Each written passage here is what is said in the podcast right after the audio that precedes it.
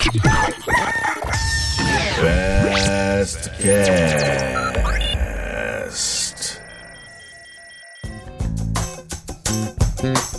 Muito bem, olá internautas, começando mais um Fastcast. Eu sou o Fred Fagundes, o seu apresentador. Sempre lembrando, o Fastcast sai toda quinta-feira aqui no feed da FCS, Spotify, Deezer, iTunes, os principais agregadores de podcast. Hoje nós temos um convidado que, assim como nos outros programas, está na sua casa, as gravações estão sendo feitas à distância. Neste caso, bem à distância mesmo, porque está em São Paulo. É o Carlos Palmeira, que é jornalista, estudou na UFMT, terminou o curso na UFMT e hoje é redator e colaborador da editoria de jogos da Tech Tudo, que é um portal de tecnologia da Globo. O Carlos tem experiência na área, já cobriu o BGS, que é um grande evento de, de videogames, que é o Brasil Game Show é, pelo site Nós Nerd e também tem um blog que fala sobre jogos novos e antigos. Carlos, antes de te dar as boas-vindas, ou melhor, já te dando as boas-vindas e agradecendo a sua participação, qual é o nome do seu blog que não aparece aqui para mim? É... Oi, Fred. É... Primeiro, obrigado pelo, pelo convite, pela oportunidade, né? Na verdade, é um, uhum. é um Medium, né? É aquela plataforma hum, de, de blogs onde foi. é, por lá eu comecei a escrever né, sobre videogame, que é um negócio que eu, que eu curtia faz, fazia tempo, né? Desde criança. Sim. E lá onde eu comecei comecei a dar os primeiros passos aí nessa, nessa editoria e tá um pouquinho abandonado, mas enfim, eu sempre volto por lá para falar sobre, principalmente sobre os jogos que marcaram minha infância, fazer um ou outro Sim. review de um jogo atual. É uma plataforma que, que eu tenho um carinho, apesar de de vez em quando deixar um pouquinho abandonado. E para alguém ler um artigo desse, como é que ela faz? O que, que ela procura? É, dá pra achar pelo meu Twitter, né? Eu tenho chpalmeira, eu tenho logo na, na, na minha bio a, o site do, do, do, meu Medium, que tem lá os textos que eu escrevo não só sobre videogame, né? Mas já falei um pouco sobre séries, sobre livros, coisas que eu, que eu gosto aí. Pois então, cara, você hoje trabalha com, com, com videogames é, como repórter, produzindo material, fazendo resenhas é, fazendo pesquisas e tudo mais. Como que é essa rotina? Eu tenho certeza que tem muita gente que gosta dessa área, tem muita gente que consome informação referente a isso, também gosta de jogar, gosta de estudar. Como que é a, a sua rotina, como é o seu trabalho com isso? Então, Fred, é o seguinte, na verdade, é eu escrevo sobre videogame, no, no, digamos assim, não é meu, meu trabalho em, como em parte integral, né? Sim. Em tempo integral eu sou assessor de imprensa, né? Uhum. E aí aproveito algum um, um tempo livre para escrever sobre videogame, que é um negócio que eu, enfim, como eu falei, que eu gosto desde de criança, desde a infância, né? Sim. Eu sou redator freelancer, né? Consegui algumas oportunidades, já escrevi não só para Tech Tudo, mas já escrevi para outros sites também, tipo Voxel, né? Uhum. É, que é outro site de videogame. E, e esses sites possuem mesmo esse modelo de, de, de negócio, né? Onde eles contratam um redator colaborador que não fica na, na redação, né? Mas que produz esses textos para ele, sejam de, de notícias, sejam de, de reportagem, uhum. sejam de review, seja de dica. É, sobre tudo isso eu já escrevi, né? Enfim, é, tanto pra, de jogo para celular, de jogo para console, de jogo para computador, todas essas, essas vertentes aí se acaba produzindo conteúdo, né? Sim. Quem, quem entra nessa área fica, é, às vezes até tem algum gosto em particular em alguma plataforma específica, mas acaba tendo que, que escrever um pouco para tudo, tendo que conhecer um pouco de tudo, né? É, sim, claro. E, e, eu lembro que nos anos 90 a editoria de revistas era muito forte de games, né? A gente tinha a Game Sim. Power, uh, PC Gamer, a editora Europa, tinha a revista CD-ROM, uhum. que eu acho que muita gente começou a jogar né, com, com auxílio da revista, revista CD-ROM. Uh, Sim. E é claro, né, que, que, todas elas também começaram a desenvolver seus sites, muita gente começou a migrar de plataforma. Como um todo, né, a editoria do impresso é, foi encontrando dificuldades para dar sequência. Hoje em dia, você acha que o alcance é, nesse público adolescente, principalmente, ele, ele é tão grande por meio da internet como era nos anos 90 com as revistas? É, boa lembrança, inclusive, Fred. Eu também, hum. enfim. Tinha, tinha, a revista Nintendo. Sim, Nintendo também. World. Eu tenho, inclusive, edições até hoje guardadas aqui, aqui em casa. É, a Dicas e Truques para PlayStation, que é a atual PlayStation, né? Eles mudaram o nome é, é, alguns anos atrás, etc, né? É, tinha a EGM uhum. também, enfim. Eu era um colecionador desses de revista também. Consegui passar de muito joguinho que eu travei por causa da, da, das revistas, né? E eu acho que são, são públicos diferentes, né? Colocando a, a, essa comparação, né? É, na, nossa, é, é, na nossa época, ali no, nos anos 90, enfim, eu nasci em 93, tenho 27 anos, comecei a acompanhar as revistas, na verdade, ali próximo dos anos 2000, né? Eu acho que Sim. videogame ainda tinha aquele conceito de ser um negócio meio infantil, sabe? De ser um negócio que, uhum. que, que, era bem de nicho, que quem jogava não era exatamente. É, o, o, tinha até um, um ou outro adulto uh, jogando ali no meio, né? Mas eu acho que ainda tinha uhum. aquele, aquela concepção que vem lá desde do Atari, né? Que é um negócio, um, uma diversão meio infantil. E hoje eu vejo que é um negócio que, que extrapolou esse, esse nicho, né? Então, assim, enfim, você tem um, os marmanjos aí de 40, de 50 anos jogando, a molecada também jogando, todo mundo se divertindo e, e todo mundo junto nesse cenário, né? Agora, é, que nem você comentou, né? O, o, o consumo desse, desse conteúdo é diferente. Ele é, é, é agora é, particularmente só, só pela, pela internet mesmo, né? As revistas ainda têm, pois a editora é. Europa, que nem você comentou, ainda lança a revista a Xbox é, pro, pro console da, da, da Microsoft e, e a PlayStation pro console da Sony. Eles, elas, a, as, essas publicações ainda continuam vivas, né? Mas é, é, é, acho que via de regra o consumo, seja de, de, de notícias, de, de insumo em relação a esse mercado e até mesmo de, de, de vídeos mesmo, de gameplay, isso é lógico, né? Acaba sendo pela internet mesmo. É, é você foi muito feliz nisso, cara, que você disse da, da diferença da forma de consumo, né? Porque para quem não viveu aquela nossa época nos anos 90, final dos anos 90, início dos anos 2000, é, o consumo de revista ele, ele era ele era mais para detonados, né? Que precisava descobrir um password, Isso. como que passar uhum. de uma uhum. fase, do que exatamente dar informação.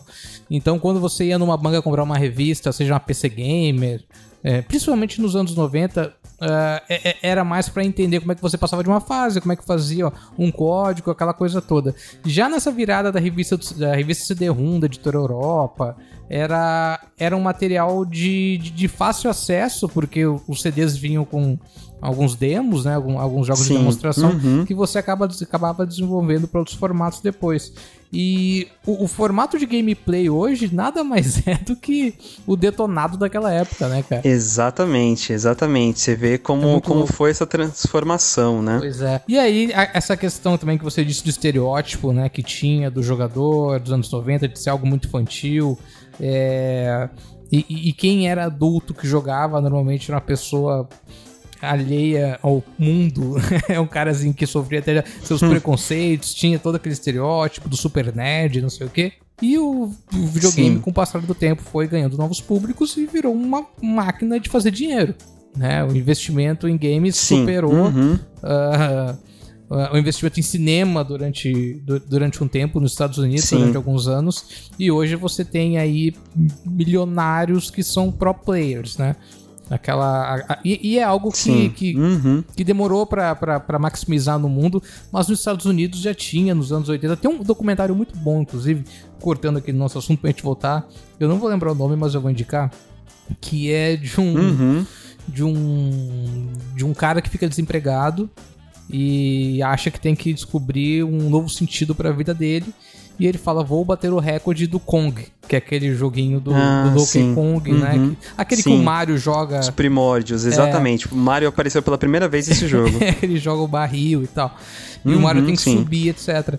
E ali ele acha um, um, um, dado que diz que o cara que bateu o recorde tinha um número X, ele deixa uma câmera filmando e ele fica jogando durante meses até conseguir bater esse recorde. E aí mostra, cara, é, é, é como Estados, nos Estados Unidos ainda há grandes é, é, é, grupos daquela época dos anos 80 ainda que levam a sério esses números, os recordes e tudo mais. E é uma competição enorme. E tinha os caras, tipo, tudo fudido, entendeu? Tipo, os caras, aqueles caras que, que, fizeram sucesso naquela época, mas na, na, época errada. E hoje você tem os grandes pro players que são milionários, que têm contratos com desde energético até marca de tênis, né? É, e não só isso, né? É, meio que virou um negócio cool, né? Se você é. vê bem o estilo, assim, em relação à vestimenta dos pro players, é, você vê que é um negócio todo completamente diferente, né? Do estereótipo que se criava nos anos, nos anos 80, 90, né? Do, uhum. De jogador de videogame, de um cara que ganha vida fazendo isso, né? Sim, Enfim, sim. muitos deles, além de. de tem, tem cabelo espetado, cabelo colorido, são caras que se vestem com roupas da moda, enfim, você vê é, que mudou bastante esse, essa imagem né, do, do jogador e, e, e, como isso também leva uma geração de jovens a quererem serem a quererem ser jogadores profissionais, pro players, né? Por causa disso uhum. também, porque essa imagem mudou, não é mais o negócio do nerd que, que fica lá no cantinho da sala, né? Recluso, que tem poucos amigos, né? Que, enfim, Sim. você falar de videogame na escola era, era um assunto meio que. É, não exatamente proibido, Loser, mas né? é, é, mas você tinha pou, pouca gente para conversar sobre isso. Hoje uhum. já não, né? Você vê que tem, tem bastante gente e virou praticamente o mainstream, né? O, uhum. o, o, videogame. E uma, uma, uma, uma indústria também que eu queria destacar e conversar contigo, que quando a gente fala assim, nesses super jogos, aí vem esses super torneios de Counter-Strike, League of Legends, de FIFA, uhum. não sei o que, que os clubes, né, têm seus jogadores de FIFA, Sim. etc e tal. Uhum. Tem jogador de futebol que largou o futebol para virar jogador de FIFA. Sim, é. Mas o Wendel Lira. O Wendel Lira, né? Mas existe, existe uma, uma indústria que eu acho muito interessante, que é, que é do, dos jogos indies. Né, que são jogos uhum. é, de, de, de, de, produtoras bem menores, que tem investimento bem menor do que, nossa, sei lá, milhares de pessoas que trabalham por um, novo GTA, milhares de pessoas uhum. que trabalham para fazer um Call of Duty. Normalmente é um grupo bem menor que faz um jogo que tem ali, que trabalha mais a narrativa, que trabalha mais a direção de arte e tudo mais. E é uma indústria que que, que talvez não tenha tanta visibilidade assim no mainstream, mas tem um público muito forte, né, cara? Sim, é, ela justamente está crescendo, né? É, uhum. Parece que nos últimos anos a indústria do jogo indie ganhou um impulso legal, né? Com algumas produções. É, eu, eu, por exemplo, joguei, enfim, lançou alguns anos já, mas eu joguei só recentemente Celeste, que é um jogo que inclusive tem, tem participação de alguns brasileiros. É, os jogos indies por, por terem menor investimento, por terem equipes reduzidas, né? Ele, parece que eles têm uma, uma, liberdade um pouco maior de trabalhar alguns temas. O Celeste, por exemplo, fala um pouco sobre depressão, sobre ansiedade, né? E, então é um negócio, são produções são autocontidas, tem uma, que nem você comentou, tem essa história é, é, bacana de se contar, né? Enfim, com alguns ensinamentos.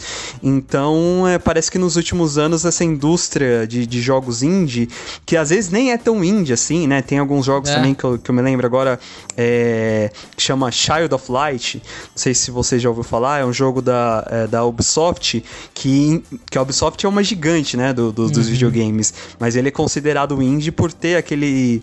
por ter, ser, por ter sido feito por uma equipe menor, com Sim. menor investimento, e os jogos indie também estão virando meio que um estilo, com meio que um gênero diferente de Sim. jogo, né?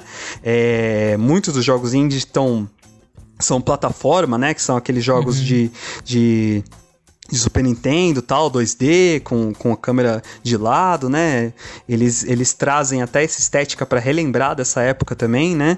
Então, uhum. é, os jogos indie, mais do que é, um, um uma, mais do que uma proposta, mais do que um, um, um estilo de financiamento de produção, né? Eles estão virando também um gênero, né? Isso é muito, é. muito bom. Enfim, já tem prêmio de, de, jo de jogo indies, prêmios específicos focados em, em, jogos indies. Então é um negócio bem legal mesmo. Pois é, eu tenho um, um outro exemplo que também que não é de uma mini produtora, que é uma produtora grande, que é o novo Streets of Rage, que foi lançado, né? O, o 4. Sim, uhum. E que é exatamente um estilo que tem uma direção de arte é um 2D, é bonito, é horizontal, é plataforma, é, uhum. o, é o joguinho de dois, né? Tem um artigo que eu gosto muito do Papo de Homem que diz isso, um camarada meu que escreveu, que ele fala, é, não fazem mais joguinhos de dois. Porque, claro, tu uhum. foca no multiplayer, tem um alcance maior, etc. Mas o joguinho de dois, mesmo se tu jogar com um camarada do lado, é, uhum. acaba, acaba que não existe mais. E há pouco tempo foi lançado o novo Street of Hate, que foi um puta sucesso de fliperama, de Mega Drive, Sim, né? Nossa. Nos anos 90. Uhum. E, e, ficou muito legal, cara. Eu experimentei ele essa semana. Ele tava bugado para português, aí a, a produtora Uh, até anunciou que tinha que mudar o idioma para inglês, enfim, aí, aí, já até corrigiram essa falha e teve brasileiro trabalhando também, teve brasileiro que trabalhou nessa na, na, na produção desse jogo. Uh, o, que eu ia te, que eu te perguntar é, é quem, quem tem vontade de trabalhar com isso, cara. Como que tu vê no Brasil, nem tanto na, na, na parte editorial, mas na parte de tecnologia? É né? claro que, que enfim, é uma área que, que não tem lá grandes investimentos, tem muita gente fazendo aí na unha, mas tem alguma, alguma indicação que você dá de curso técnico ou alguma orientação que você pelo menos já percebeu nessas andanças, nessas coberturas? Ah, sim. É, é, que nem você comentou, aqui no Brasil ainda é uma área que, que tá meio engatinhando, né? Essa produção uhum. dos jogos. Nós até temos alguns estúdios brasileiros é, que inclusive lançaram alguns jogos para várias, várias plataformas. A gente tem, por exemplo, aqui o Byte, que lançou é, um jogo de um, de um outro, inclusive de um, de um outro podcast sobre videogames, o 99 Vidas. Ele uhum. ganhou um tamanho bastante expressivo, foi para é, praticamente todas as plataformas, chegou até para o Nintendo Switch. Então a, a, a, gente tem essa produção, né, aqui no Brasil, mas ela ainda, digamos assim, que caminha, né? E e vem acompanhando esse, esse crescimento também, e já existem, sim, existem cursos específicos é, voltados para a área de videogame, seja, enfim, para pessoal que quer fazer game design, pessoal, pessoal que quer fazer level design, é, uhum todas as, as áreas que, que, que, precisam, enfim, que exigem profissionais para trabalhar em um jogo, é, já, tão, já estão abrindo cursos aqui no Brasil, gente específica para isso, e é um negócio que está tá engatinhando ainda, mas enfim, se a pessoa quiser, ela com certeza consegue, consegue achar, sim, já. É, é, cursos que tem essa didática específica para isso, para quem quer produzir videogame aqui. Ou seja, aqui, ou enfim, é, também trabalhar lá fora, né? Que, é, que também é um mercado bastante interessante, que né, a gente estava comentando, já tem, tem brasileiros aí é, trabalhando em grandes projetos lá fora. Inclusive, eu cito o Rafael Grassetti, né? Que ele, é, ele foi diretor de arte do, do último God of War que é um game exclusivo para PlayStation 4. É um cara daqui de São Paulo, tal, que, que fazia alguns desenhos. Ele faz, fazia alguns desenhos e é até sacanagem falar pro, pro, pro que, uhum. que ele uhum. faz. Que é um, os desenhos, uhum. é o, o, as artes que, eles fazem, que ele faz é um negócio magistral, assim, de, de técnica. Ele, sim, o, o Grassetti simplesmente remodelou. Ele é o diretor de, de arte do último God of War, um, um dos últimos, um dos principais lançamentos de, de, de toda a indústria do ano de 2018 de, de 2018, o cara foi o responsável, um dos responsáveis, né? Que tem cl claramente toda uma equipe, mas ele foi um dos responsáveis por remodelar um, o personagem principal do jogo, né? O, o uhum. Kratos, uhum. que já tinha. E, o God of War é uma franquia, né? E já, já tem vários jogos, e, e, ele foi um dos, dos caras que pensou, repensou o Kratos, né? De, de uma outra forma, uhum. repaginada, com uma outra história, enfim, quase um reboot pro personagem.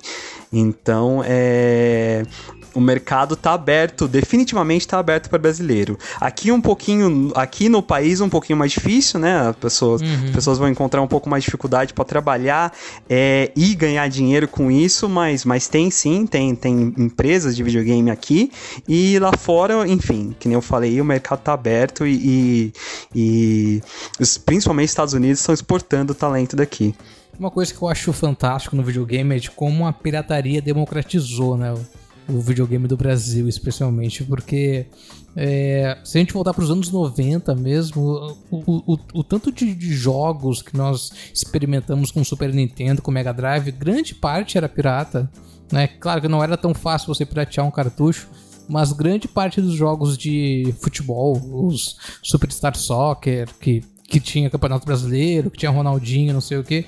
Esses dias eu até vi uma, uma reportagem sobre quem fazia essas versões, era uma empresa peruana que fechou há pouco tempo. Eles fizeram uns campeonatos nacionais de seis países da América do Sul, adaptando o International Superstar Soccer, né, que era só de seleções. E fizeram Brasileirão, fizeram Ronaldinho Soccer, aquela coisa toda.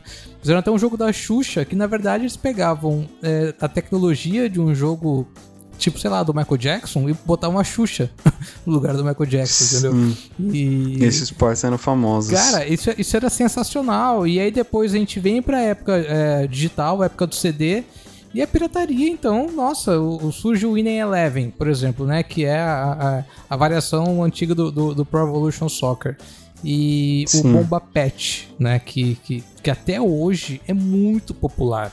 É muito popular Sim. o Bomba Pet uhum. nas comunidades, porque é 100% atualizado, como eles mesmos gostam de falar, né? Uhum. E, cara, é um, é, um, é um grupo espetacular que se organiza em fóruns, em, em chats de, de, de bate-papo para fazer essas trocas de informações de times, de camisetas, de, de, de formatos, de tecnologia. E eu, eu acho muito legal essa, essa, essa parte da tecnologia dos games underground. Assim. Tem, tem uma galera que até hoje produz game cartucho, né, para Super Nintendo. Então isso é, é, é, muito louco, né, cara? Como, por mais que você tenha novos jogos, novos formatos, novas experiências, novas maneiras de interagir com o jogo, de colocar dinheiro no jogo, de jogar contra com uma pessoa do outro lugar do mundo, vai ter alguém que vai fazer o download de um ROM né, de, de, de, de Nintendinho e vai jogar no computador. Sim, é, esse é um negócio, é uma faceta da indústria bastante interessante. É, tem um, uma produção, um documentário da, de uma empresa polonesa que chama CD Projekt Red. Eles são os responsáveis por fazer um, uma das franquias mais famosas aí do, dos últimos anos dos videogames, chama The Witcher. E eles produziram um, um, documentário contando desde o primeiro The, Witcher que eles fizeram é, até esse o 3, que saiu em 2015. E contando como é, lá no país a dificuldade de se produzir um jogo, de, de ter acesso a um jogo, né? Esse tipo de coisa. E, e aí é, e até em, em, outro canto, o pessoal correlacionando a história deles é, com que, na verdade, esse é uma, essa é uma realidade de mercados emergentes.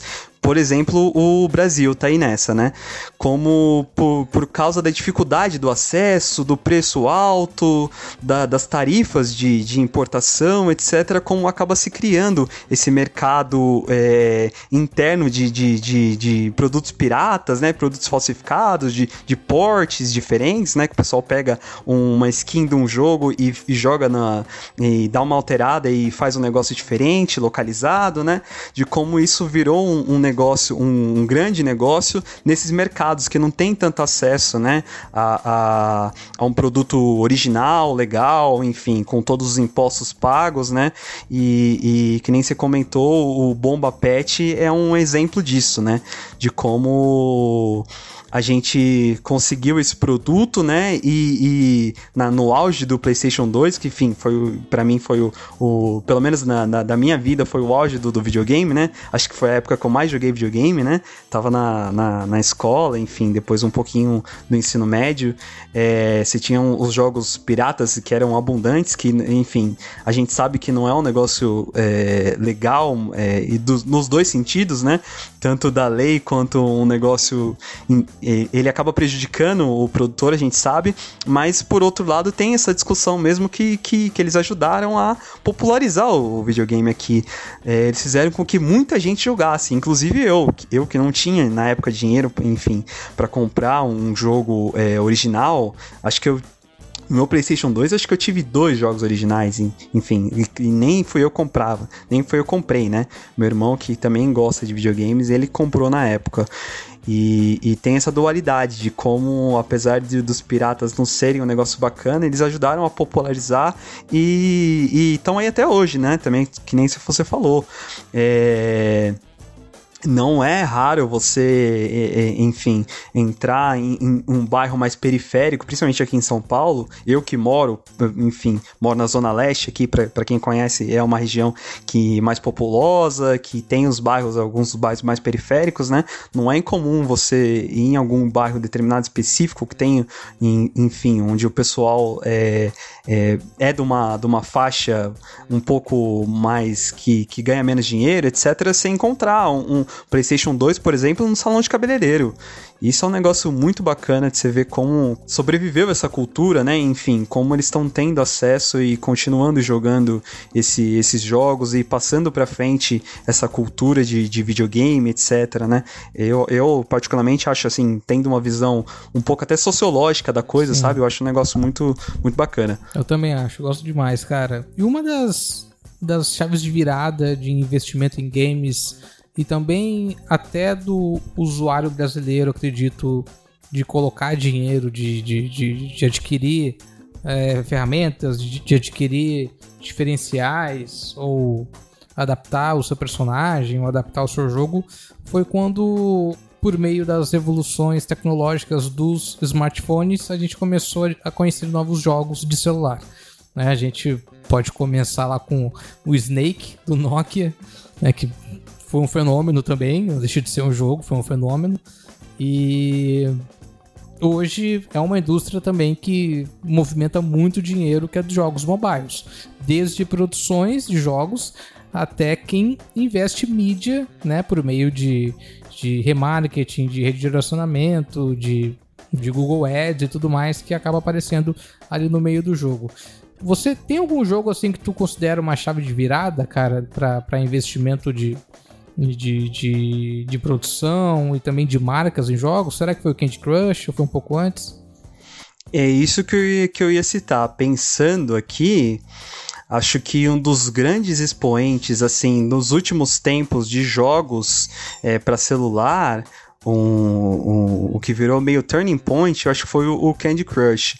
É, acho que acho que não, não só pela questão do, do jogo em si, mas acho que a faixa de. o número de pessoas que ele conseguiu alcançar foi um negócio que eu, pelo menos pegando de cabeça agora, eu não me lembro de outro de outra produção é, para celular que tenha conseguido é, alcançar tanta gente. Você vê senhoras jogando, enfim, crianças. É. Era um, foi um negócio realmente muito louco, assim, e acho que foi mesmo uma revolução para o setor. É, a gente já Sim. tinha, na, na, época dele, algumas produções de, de jogos, né? É, alguns jogos da, da série. Até naquele estilo, naquele estilo Sim. de você juntar peças, tinham Sim. vários. Só que o Candy Crush tinha uma trilha fantástica, tinha toda uma construção foda. Sim, e, e acho que até pensado mesmo de, de, de, de ser meio viciante, né?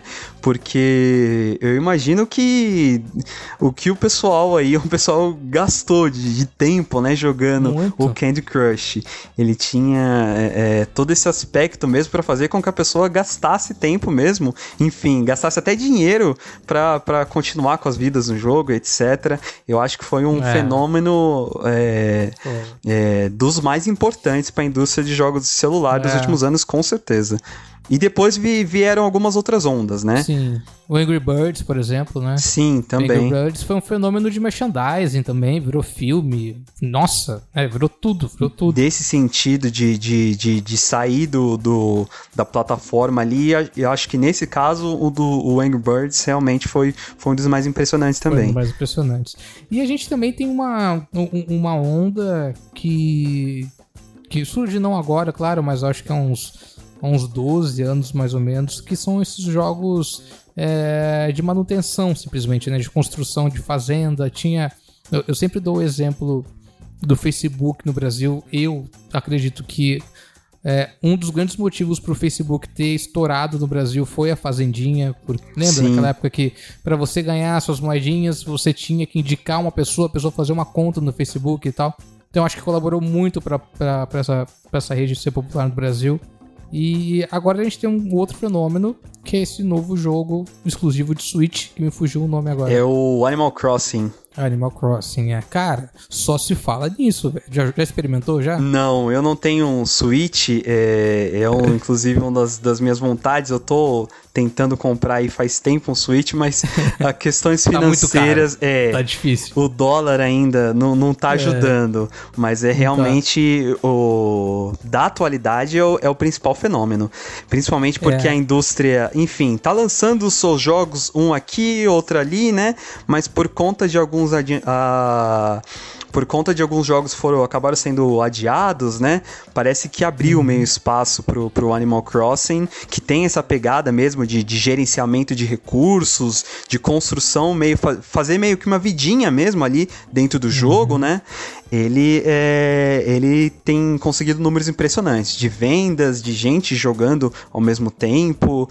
É, Pode-se dizer que em 2020... Eu li, eu, li, eu li uma nota hoje que disse que tem gente pagando uh, até 250 dólares para arquitetos montar a tua casinha no jogo. Rapaz, dessa fazer, aí. Fazer a decoração, entendeu? Dessa aí loucura, eu não sabia. Véio. Mas é, realmente, chega, chega a esse nível mesmo. Chega a esse nível. Mas é, cara, dá pra ganhar dinheiro jogando videogame, viu, gurizada? Esse, esse, esse papo de. Tem que acabar com, essa, com esse preconceito de quem joga, de quem gosta. É... Definitivamente, dá pra ganhar né, dinheiro. Pelo amor de Deus, cara. Dá, dá pra ganhar dinheiro, dá pra trabalhar com isso. E dá pra se divertir também. Eu, poxa, eu, eu sempre falo, eu, eu, eu fiquei, sempre gostei muito de jogar. Mas eu fiquei um tempo sem jogar, cara. Eu não sei explicar porquê. E quando eu voltei a jogar videogame, eu me perguntei, pô, por que eu fiquei tanto tempo sem jogar, velho? Porque é assim, é, tem duas coisas que eu falo. Primeiro que é terapêutico, e segundo, videogame é fase. Tem dia que nada dá certo, tem dia que, ah, vou jogar videogame para me acalmar. Não, tu não vai te acalmar, tu vai passar mais raiva. Sim, então, tem, tu... essa, então, tem essa dualidade mesmo. O pessoal fala que vou jogar para me acalmar, fico mais nervoso do que quando eu come... antes de jogar, né? é. né? Principalmente tem... se for um jogo, um, um, um, jogo online, etc, Nossa, né? Não, esquece, aí não dá. Jogar online é, é uma coisa que definitivamente eu, eu desisti, eu tentei já desistir. Mas tem principalmente, eu acho que esse saudosismo dos jogos antigos. Quem tem, enfim, tem N maneiras de você reviver aqueles jogos e também conhecer alguns jogos que você não teve oportunidade. Talvez você foi um locador e não tinha aquela fita e nunca achou aquela fita. E tem aí um monte de, de, de maneiras de você adaptar no seu console, de você fazer download de emuladores, etc e tal. Uh, as, as grandes empresas lançaram né, os, o Super Nintendo Mini, a Nintendo lançou, a Sony lançou um PlayStation Sim. Uh, retrô. Uhum. Eu, eu vi até um artigo teu falando dos jogos, como é que seria o teu PlayStation, né? Ah, sim, é. Eu escrevi, foi é, logo depois do lançamento, alguns dias depois do, do anúncio do, dos jogos que estariam no, no PlayStation Retro, que foi. É, inclusive tem uma foto no, no, no, artigo que eu nesse, nesse artigo que eu coloquei, que é uma, uma foto minha de eu jogando PlayStation 1, né? Foi o primeiro videogame que eu, que eu ganhei na, na vida. E o pessoal. É, colocou, anunciou os jogos que estariam, eu fiquei meio bravo e falei, não, isso aqui, essa lista tá completamente errada, não, não é possível. E aí fui lá e escrevi um texto colocando, falando sobre os jogos que estariam na, na, na, na minha lista. Alguns deles, eu sou bem sincero, aquele no, uhum. no, no, meu blog eu escrevo de maneira bem sincera, é mesmo um, um local ali onde eu deixo, sabe, as emoções fluírem. E, e coloquei lá que alguns jogos eu nem, eu nem cheguei a rever, assim, vídeo para ver se era é, se era tudo aquilo que a minha memória mesmo tava, tava puxando, né? Porque eu decidi só pela memória afetiva mesmo, só pelo como a, aqueles jogos, aqueles 20 que eu escolhi, coloquei no texto, eles me eles me chamavam a atenção, enfim, me, me trazem boas memórias até hoje, que é um pouquinho do, porquê eu continuo jogando, né? Imagino que você também seja um pouco assim, né? É, jogar videogame meio que traz um, uma memória, um, um, de uma época boa, enfim, é, onde você, você, passava horas ali se divertindo, tinha poucas preocupações e, e aprendia bastante também jogando videogame. É, sim, sim. É, muito, eu comecei assim, o meu inglês não é definitivamente nada de, enfim, é bem, é bem comum, digamos assim, que eu, que eu não passo vergonha, né? Eu consigo me comunicar com uma pessoa, mas eu comecei a aprender inglês ali, entendeu? Foi um negócio que, que, que eu pegava os nomes de algumas palavras, ia lá, buscava, pausava o jogo, ia no dicionário, verificava o que, que era. Então foi, foi além do que um, um negócio de, de, de, me divertir, foi um, um negócio que me serviu de aprendizado também pra vida. Não, é, além do inglês, com as histórias também, enfim, é, essa questão da narrativa, inclusive, também é, tem melhorado cada vez mais. Nós temos jogos hoje em dia, enfim, que, que são melhores que muitos filmes, assim, Sim. não precisa nem, acho que ser um grande especialista para falar isso, né? Nem, em, nem ter vergonha de falar isso. Tem algumas, alguns jogos que têm uma narrativa tão, tão interessante, tão emocional, tão tão cru assim, é, que, que, são melhores que muitos filmes e, e, e, acho que por isso também que essa plataforma é tão, tão interessante e eu acho que vai ser cada vez mais relevante. Acho é. que é, não, não, não tem volta, sabe? É um negócio que só tem, só tem a crescer. É isso aí, cara. Ó, preciso encerrar aqui, espero que você tenha gostado também. Foi bem divertido falar de videogame. Por mim, a gente vai ficar aqui mais uma hora conversando, mas é um jogo só essa, essa é sacanagem, essa pergunta, mas um jogo só que tu que marcou a tua vida, assim, não falo nem ah, pra indicar, pra jogar agora, mas aquele jogo assim que quando tu lembra, ou quando tu ouve a trilha, tu fala, putz, esse aí, esse aí mexeu comigo. É, uhum. qual foi? Dá aquela arrepiada, né? Eu tenho. É, o jogo, meu jogo preferido da minha vida, né? Que é. é nem é o que uhum. eu, que nem você falou, nem é o que eu mais indicaria para as pessoas jogarem, mas se, por você comentar essas, esses aspectos, uhum. o jogo da minha vida é Final Fantasy IX. Eu joguei no, no PlayStation 1, é um, é um RPG, é, é, chama de mecânica turn-based, enfim. Ele é bem lento, for, principalmente por isso. Se for jogar hoje em dia, é, a pessoa vai passar raiva. Mas é um negócio que quando eu escuto a música, me dá um, um um, uma nostalgia, é, me dá uma sensação boa pela história e, e pelos personagens, por ser, por, que nem eu falei, trazer aquela época boa, enfim, esse é o jogo da minha vida. Eu escuto até hoje, eu tenho ele, ele Final Fantasy IX, assim como com outros uhum. jogos da série, tem uma playlist no, no Spotify e eu trabalho escutando. Realmente tem dia assim que eu falo, é, principalmente quando uh, os dias não tá indo muito legal, eu realmente coloco a trilha sonora, sabe, pra, pra, pra dar aquela energia. Parece um negócio bem nerd, né?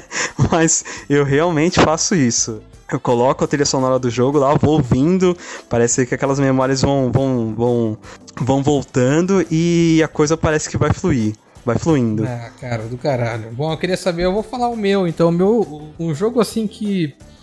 Que eu acho que mexeu comigo mesmo, assim, porque como eu me dediquei, era um jogo longo pra caramba. Eu, há alguns anos, há uns dois anos, eu tentei jogar de novo. Achei na Steam, tava em promoção e tal. Era um jogo de computador. Em 96 eh, veio junto com a placa de vídeo do computador, um jogo da Activision chamado Twin Sense Odyssey. Uhum. Que, cara, mexeu demais. Não era RPG, RPGzão, assim, clássico, sabe? Uhum. Uh, era todo em português e você era o, era o 2, o primeiro é bem mais simples, e esse 2 é, é, todo em 3D, até para mostrar a potência daquela placa de vídeo, daquele Pentium 166. Mas. Mas o jogo é lindo, cara. É gigante, é enorme, sabe? São, são vários planetas que ele tem que viajar e, e construir uma nave, salvar o dragão, salvar a princesa, aquela coisa toda. E Nossa. a trilha também é fantástica. Então, quem. Não, não indico porque é muito lento. Mas quem estiver ouvindo aí, eu acho que vai, vai ficar feliz aí, porque não foi só você que jogou o Twin Sense. Twin Sense Odyssey. Meu velho, brigadão aí, viu? Tudo de bom. Valeu pelo seu tempo. Eu que agradeço, Fred, pelo convite. Agradeço a Joyce também por ter, por ter me chamado para participar do, do podcast de vocês. Eu que já, já falei para ela, não, não sei, acho que ela já transmitiu o recado, mas eu sou ouvinte do podcast de vocês. Curto bastante o trabalho que vocês estão fazendo, etc. E para mim foi uma grande honra falar sobre esse assunto que é, eu falo que foi uma das primeiras paixões certamente a primeira paixão, assim, da minha vida em relação a, a, a alguma coisa, sem ser uma pessoa, né? Alguma coisa, uhum. certamente videogame foi a primeira paixão da minha vida. É isso aí, cara. Videogame é bom demais. Eu fui Fred Fagundes, esse foi mais um Fastcast, muito cast, pouco fast. Sempre lembrando a vocês que para ouvir os outros episódios é só procurar as redes sociais da FCS. Vai no arroba FCSBemFCS lá no Instagram que tá tudo lá listadinho, beleza? Tchau. Este podcast foi produzido e editado por Altia Podcasts Criativos.